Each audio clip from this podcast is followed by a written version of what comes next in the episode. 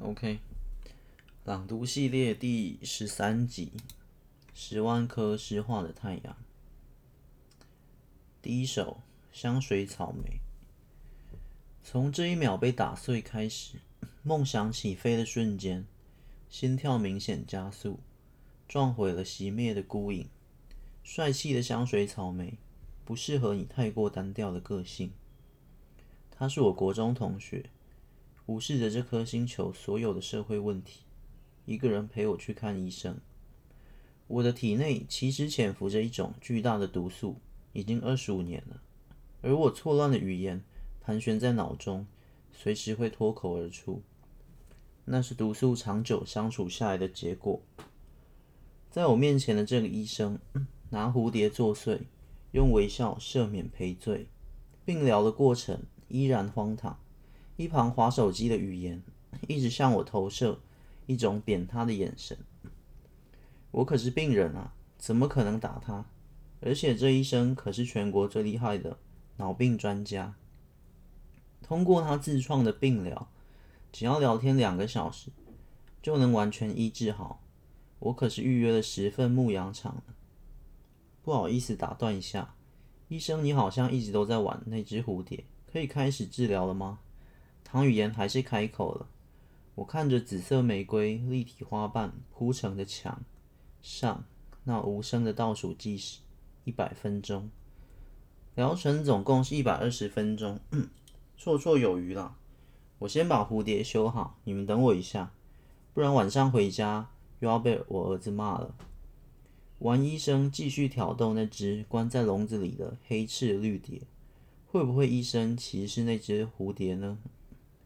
慢慢来没关系啊，我又不急着吃泡面，而且我也蛮喜欢我这种病。之前看过其他医生，他们说是毒语症，不会损害到性命的啦。我看着那只蝴蝶的绿色眼睛，逐渐转成布丁。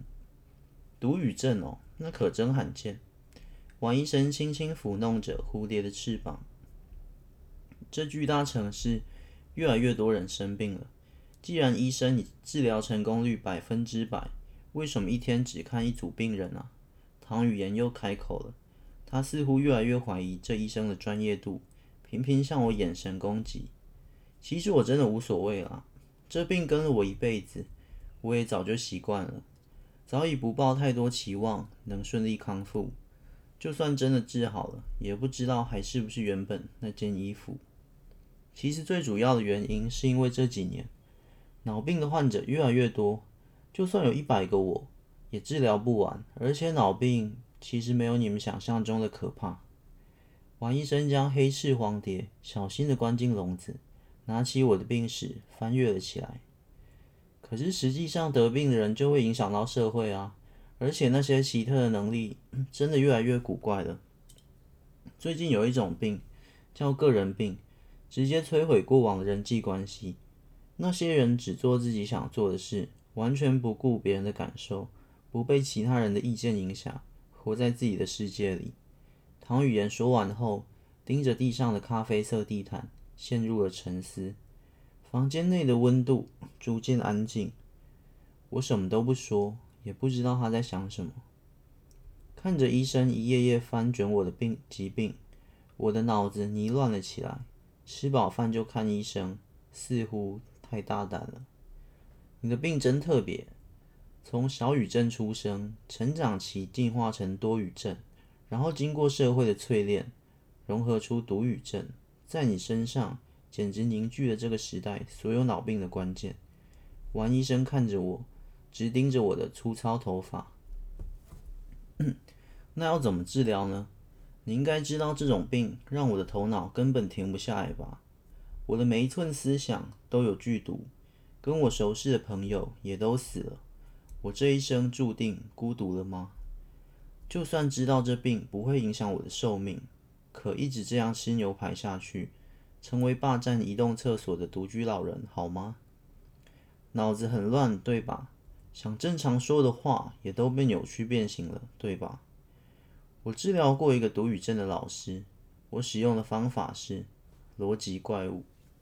王医生拿出一本书，摊开到第一页，丢在我面前的小茶几上。我往里面看，好像是一本小说。不过这叙述方式，或者该说是文笔吗？也太怪了吧，完全看不下去，满满的逻辑漏洞啊，很不合理吧？他所使用的句子、对话、描述场景的方式都很奇特，完全跟现实我们使用的文字方式不同。没错，杂乱无章，文法错误，叙述节奏诡异，情节毫无逻辑，根本是超级新手啊！我一页一页往下翻，头越来越痛。盖上书本后，看了一下作者到底是谁，那名字简直是一坨钢琴。要不要试着改一页看看？我抓起河马医生给我的笔，在一张空白的纸上重新改写了一页。看着修改后的版本，感觉好多了。果然，世界就应该长这样子，真舒服啊！有什么特别的感觉吗？王医生将书本跟白纸收了起来，并锁紧在柜子里，感觉一切都通顺了。逻辑果然还是要有的。我的语言好像稍微恢复正常。我握紧医生的手，不断感谢。没想到治疗的方法这么神奇，而且效果这么好。上次那个老师改了十页呢，你只改一页就恢复了吗？王医生皱着眉头思考着什么。走出房门外的时候，顺手按下了墙上的计时器，时间停在六十六分钟。王医生似乎跟外面讲了些什么，然后又走了进来，下定决心的模样，咬牙闭上眼，叹了一口气：“字先生，你以后带着这个来这里，我会随时为你看病。不过你也要帮忙我一件事。”王医生严肃的表情与刚才轻松的模样，简直判若两人。什么事？我的病不是治好了吗？为何还要去看病？请帮我找到刚才这本书的作者，他就是脑病的一切祸端。我希望我们可以一起找到他，然后治疗好他，或是说将他杀死。王医生给了我一张卡片，上面写着地址跟房号，这应该是什么高级房卡吧？你想医好这生病的城市吗？身为孤独一人，靠收房租度日的我，距离废物没多少黑夜空间的凡人，我其实是在问自己：这城市需要你，你的毒液很有用，千万别浪费了。王医生轻轻拍着在我看书时睡着的语言：“好吧，我会帮你找到他的。”我腐败的躯壳终于要发光了吗？跟着语言走出这温馨的小医院，我们开车到一家排队餐厅，吃着咖咖喱饭与香牛火锅，泥土一把一把丢进冒烟的辣气中。找到他以后要做什么？语言夹起一片红辣的蒙猪肉，小口吹着气。应该是问我怎么找到他吧？超级米王，这是什么怪名字啊？我咀嚼着浓郁的黑色马铃薯。他很有名啊，传奇人物诶。你没听过洞穴师吗？语言看着桌上的计时器，还可以吃七十五分钟。你说东蜀市的那个小社区哦，很多人住在洞穴里，那边房价很高，听说都住有钱人。我毕竟是一个小房东，全国上下的土地也略知一二。对啊，所以大家都说他们是洞穴师，就是对有钱人的称号。语言看着忙碌的柜台，好像他曾经在这边打工过一样。那这怪人也是吗？我看着人来人往，大家似乎都是外带的。对啊，你看这新闻，他一口气买下了十九栋。语言将手机放在我面前，这么厉害啊？他到底是做什么的？我不信那怪书能卖多好。我划着上百条跟他有关的新闻，好久没看这种东西了。那本是非卖品。我不知道医生怎么弄来的，不过那本可是全国禁书榜第二名了。换算成钱的话，买下整座洞穴区都没问题。原来刚才他在听我复盘病疗过程时这么激动，是因为这个这么值钱？我才不信，可能还低估了，买下整个东蜀市都有可能。唐语言更夸张，东蜀市占全国的四分之一。曾经年轻的我们五人，从最热闹的北蜀市开车穿过房子最多的中蜀市，再往下潜入阳光最烈的南蜀市，一路开到唯一还有自然景观的东蜀市看星星。还记得那趟环岛之旅吗？最后我们在东蜀市待了整整快一个月吧。我看着账单，这女的也差不多吃饱了吧？对啊，就是上百万颗星星那座城市。你现在知道超级米王多厉害了吧？语言挖着草莓冰淇淋。我们起身正要离开餐厅的时候，柜台服务生突然抓狂大吼：“霸王餐啊！”只见一男一女。刚出门外就被一个小男孩拎回店里。小男孩的左手捧着一桶爆米花，右手托着两人的手腕。这对情侣活见怪物似的，连忙磕头认错：“对不起啊，想说边缘镇可以到处吃霸王餐，没想到被你们发现了，下次不敢了。”男的从皮包里掏出五百块，并用手肘撞了一下女子：“ 真小气。”每次被抓都是各付各的。女子不情愿地掏出一千块，说什么话？我请你几次啊？你也不想想看，没有我，高档料理你吃得起吗？男子发怒，从女人的钱包里拿走三千块，放到口袋。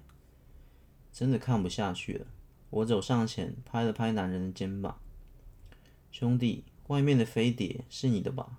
挡到我们的车了。”我指着窗边那台银色法爷，跟后面一台红色小车。飞碟，你说的那辆超跑，那不是我的啦。就在男子刚转身继续责备女人的时候，这时某个客人走了过来，朝我们点头致歉。抱歉，我的车挡到你们，我这就去移开。刚刚临时停在那里，就匆忙进来了。没关系，我们还要停一阵子，你慢慢来就可以了。我付完账单，转身离开。唐语言不高兴地跟着我走向对街的咖啡厅。我们看着那对情侣，终于走出了餐厅。然后男子回头看了一眼飞碟，过后走了十步就倒了下来。一旁的女子跪在地上，惊恐的不敢靠近。围观的群众越来越多，救护车也来了。你真的是太狠了。唐语言搅拌着白咖啡，好久没杀人了。我看着远方被抬上救护车的男子，你的病果然还没好。唐语言失望地说：“其实吃完饭我就知道他又回来了，而且更加恶化了。我感觉到脑子更狂暴了。听完你的话，事后回想起来，觉得奇怪的人就会死。这病的效果。”真的太可怕了。唐语言看着手机的形式里，怎么你要走啊？我想起一个久未碰面的朋友，差不多。感谢你请我吃饭啊。他用手机遥控着对接的小红车，车子安稳地停在了这家咖啡店门口。等一下，你还没告诉我要怎么找到超级米王。我起身来到柜台结账，去找王腻吧，他比我更了解哦。他微笑上车。王腻吗？我第二个还认识的人，四个幸存者之二。他的服饰店开遍了大街小巷，连狐头苍蝇都喜欢穿。累了，先回家吧。我叫了车，司机颇安静的，一路上送我回家都不曾说过一句话。他可真幸运，我很少叫车的。不过今天是全国公车休息日。有点没办法，回到我的五层公寓，我住在五二七号房，整栋上百户。平常我是不太出门的，杨哥帮我打理着房租的事情，我只跟他分账就够了。管理员、业务、打扫，通通都是他在处理。不过这整栋还是父亲留给我的，所以七三分他还是接受的。算下来，一层二十七户。实际住房大概平均二十五户，五层楼一百二十五户，每户一万块左右。每个月杨哥的薪水差不多是三十万，其他管理成本我出，水电住户自己出，我大概还有五十万。穿过大厅，今天杨哥竟然不在，平常他都在这里泡茶聊天，不知道今天去哪里逍遥了。他是我国中同学，幸存者之三。回到房间，开启熟悉的总电源。这个按钮不止房间的灯，连同游戏机、电脑里的所有游戏都会一同开启，还有电视立即播放上次没看完的电影。我的生活其实很单纯，就是吃饭、打游戏、看电影或连续剧。外送会将食物送到房门口外的小桌子上。那是我特地买给所有住户的配备。其实我还是很关心生活品质的。这几年存下来的钱，我总是大方的回馈在这栋大楼里。每个房间两年会翻新一次，各种风格的装潢，以及大厅的免费设施，还有各种细节的进步。所以一年六百万，我大概实际只剩四百万。不过那就够了，我总觉得钱够用就好。能将活一生，安稳的不给社会麻烦，尽管只有四个朋友，那也无所谓。躺在床上，我突然陷入了一种空虚。我想起唐语言、王逆、杨哥以及老曹，他们不会被我杀死的人生，是因为各自都有脑病，保护着他们。可是，难道真的没有希望了吗？我只能过这种日子吗？如果全人类的脑病都解开了，大家恢复三百年前的那种正常社会，该有多好！我是不是能做我喜欢做的事，拥有很多朋友，可以好好享受一次聊天的乐趣，或分享我心中的各种神奇想法？他们或许会觉得震惊，或许会觉得我很奇怪，而我依旧可能没有什么朋友，可是他们不会死。他们不会死。看着王医生给我的那张卡片，我查了一下位置，手机里也输入了这串电话号码。按下了总开关，我在房门口挂了“请勿打扰”。北薯市十八厅街五峰巷，十多层高的黑色大楼。刷卡进入了大厅，我走向右侧的电梯，六百零八号房。我按下了电铃，五分钟都没有人反应。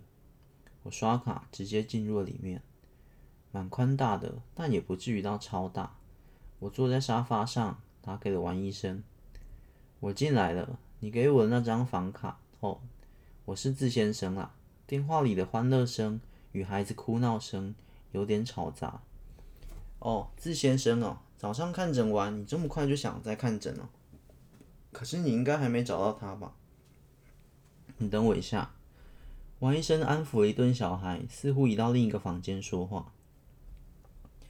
我是想说再跟你多聊一下，想了解脑病的历史。至于那个超级米王，我也想了解一下，给我多一点线索，我才好抓人吧。不过没想到你不是住在这里。仔细想想也是，医生如果住在这里，给我房卡好像不太好吧？哦，原来是这样，那没问题啊。不是看诊治疗就好，那你就先住那边吧。那是我私人治疗的房间，现在只有你一个人有房卡，放心吧。我明天下午再过去，可以吗？可以啊，反正我很闲。挂上电话，我绕了一圈房间，其实配备很齐全，什么休闲娱乐都有：咖啡吧台、零食柜、外送电话，还有电动房。不过我没什么心思玩乐了。我的脑壳从下午开始就过分的灼热了，这种情形以前也发生过一次，那一次杀了好多人，才停下来这狂暴的能量。就像你有超多话想跟人说，我试过找张白纸写下来，或是用电脑打出我想说的话，可是那也只有稍微降温罢了。没隔几分钟，思绪又膨胀增生了，如同做梦一样。不过，想象力没有画面支撑，我的脑袋里串流着大量没意义的文字。例如，在这房间里，我现在最想说的就是体悟最后的梦破。我不懂，从以前开始，这些如诗般的文字为何一直出现在我的脑中。所以中午吃饭时，我才选择杀了人。医生的那段治疗不但没有消减病痛，反而增加了症状的严重性。没有办法的情况下，我开始自言自语：睡觉没有用，根本睡不着。还记得上次我找一间网络聊天室，大家你一言我一语，结果当我脑壳恢复正常后，一片寂静。隔天新闻闹得很大，我还被抓去侦讯。好在侦讯的时候，我的脑袋并没有发病。此刻我只能自言自语了，虽然不知道有没有用。于是我开始对着电视、时钟、床脚、地毯、门把，说着如诗或梦话般的独语。例如：“你是画框里的阴谋，阻止我犯下思考的罪孽。我离不开你的世界。”我对着巨大电视念了五分钟。我还是拥抱海豚的那个孩子，琉璃的颜色，悠闲地吐着泡沫。我们要别无所去。我跟咖啡机谈心。两小时后，我喝着水，些许疲惫地倒在床上。可当我躺在床上的时候，床软了下来，慢慢地坍塌了。我看着房间内每个物品逐渐腐朽，仿佛时光快速流动过他们似的。门把氧化，时钟褪色，整个房间历经沧桑般废弃了。不过我也累了。躺在地上睡了不知多久，手机响起，王医生好像快到了。他推开破旧的门，看着我身边所有物品，瞪大了眼睛。这是怎么回事？他看着我后面一坨沙子，他生前好像是枕头吧？我的独语症好像更严重了。我描述了昨天发生了什么事，以及我头痛欲裂的拼命自言自语。怎么会？王医生看着地板的裂痕，思考着：“我是第一个你治疗失败的患者吗？”我想着鼎鼎大名的一百趴治疗成功率那一个头衔。呃，可以这么说。不过有些患者治疗好几次才痊愈。你想说广告不实吗？不过是话术罢了。王医生从背包里拿出那本书。那我是不是再治疗几次就会痊愈了？有成功就好，我才不管是不是一次痊愈呢。我们两人坐在唯一干净的房门前地上，他直接将书给我。我看着诡异的封面，像巨人般的一道身影站立在眼前。就照上次那个方法，你一页一页的改写，应该就可以治疗你的独语症。不过我也不太确定了，你的病例太特殊了，也有可能看完这本书，你的病症更加恐怖了。王医生看着自己的掌纹，表情依旧怪怪的。那你还拿给我，不怕我毁灭世界吗？我看着四周满地的沙子与灰烬。好吧，跟你说实话吧，其实我也有脑病，而我就是运用这份能力在治疗病人的。王医生似乎又下定了决心，能吞噬各种脑病的脑病。难怪医生成功治疗率百分之百，原来是有大秘密啊！我给他取名叫“为了你好病”。这个能力拥有消除对方脑子思想的能力。昨天我在你身上用的时候，我发现有点古怪，跟我当初遇到超级米王的时候一样。这本书就是那时他给我的。王医生指着我手上的书。我跟他一样，你们怎么遇到的？他是我第八个病人。当初还是小诊所的时候，他一进门就满脸忧郁。起初我还以为只是普通的米虫病，没想到因为常年待在家里太久，进化成了变种米虫之一，也就是忧郁米虫。这病很多人都有啊。听说只要吃一碗饭就可以活三天，不会累也不会饿。不过，要是四天内没吃到一粒米，就会瞬间猝死。我知道这种病，五年前大规模流行过一次。他家是开稻米厂的，没有死亡的问题，只是他忧郁的地方是书，跟一般厌世米虫或是被家里责备导致的忧郁不太一样。他跟我说，他想写一本小说出版，不过一直写不好，也写不完。就是这本禁书吗？故事内容跟我脑壳里的混乱语言有点类似吗？所以他也是读语症吗？我很想了解这个超级迷王，他究竟跟我有什么相似之处？哦，你知道这是禁书啊，前五本里面就只有这一本，官方研究后证实最高价值的，因为正常人只要看完它一页，就会百分之百发病，而且几乎是随机的脑病都有可能，例如散治心痛症，我以为病，连这种超高等级的脑病都有可能得到。国家官方脑病等级，毒语针好像是中等。不过我看着四周的沙子，似乎有灰飞烟灭的迹象，地板也越来越多裂痕了。你现在绝对是最高等级。我的为了你好病，虽然也是最高等级，可是同等级战斗，我完全没把握能治好你。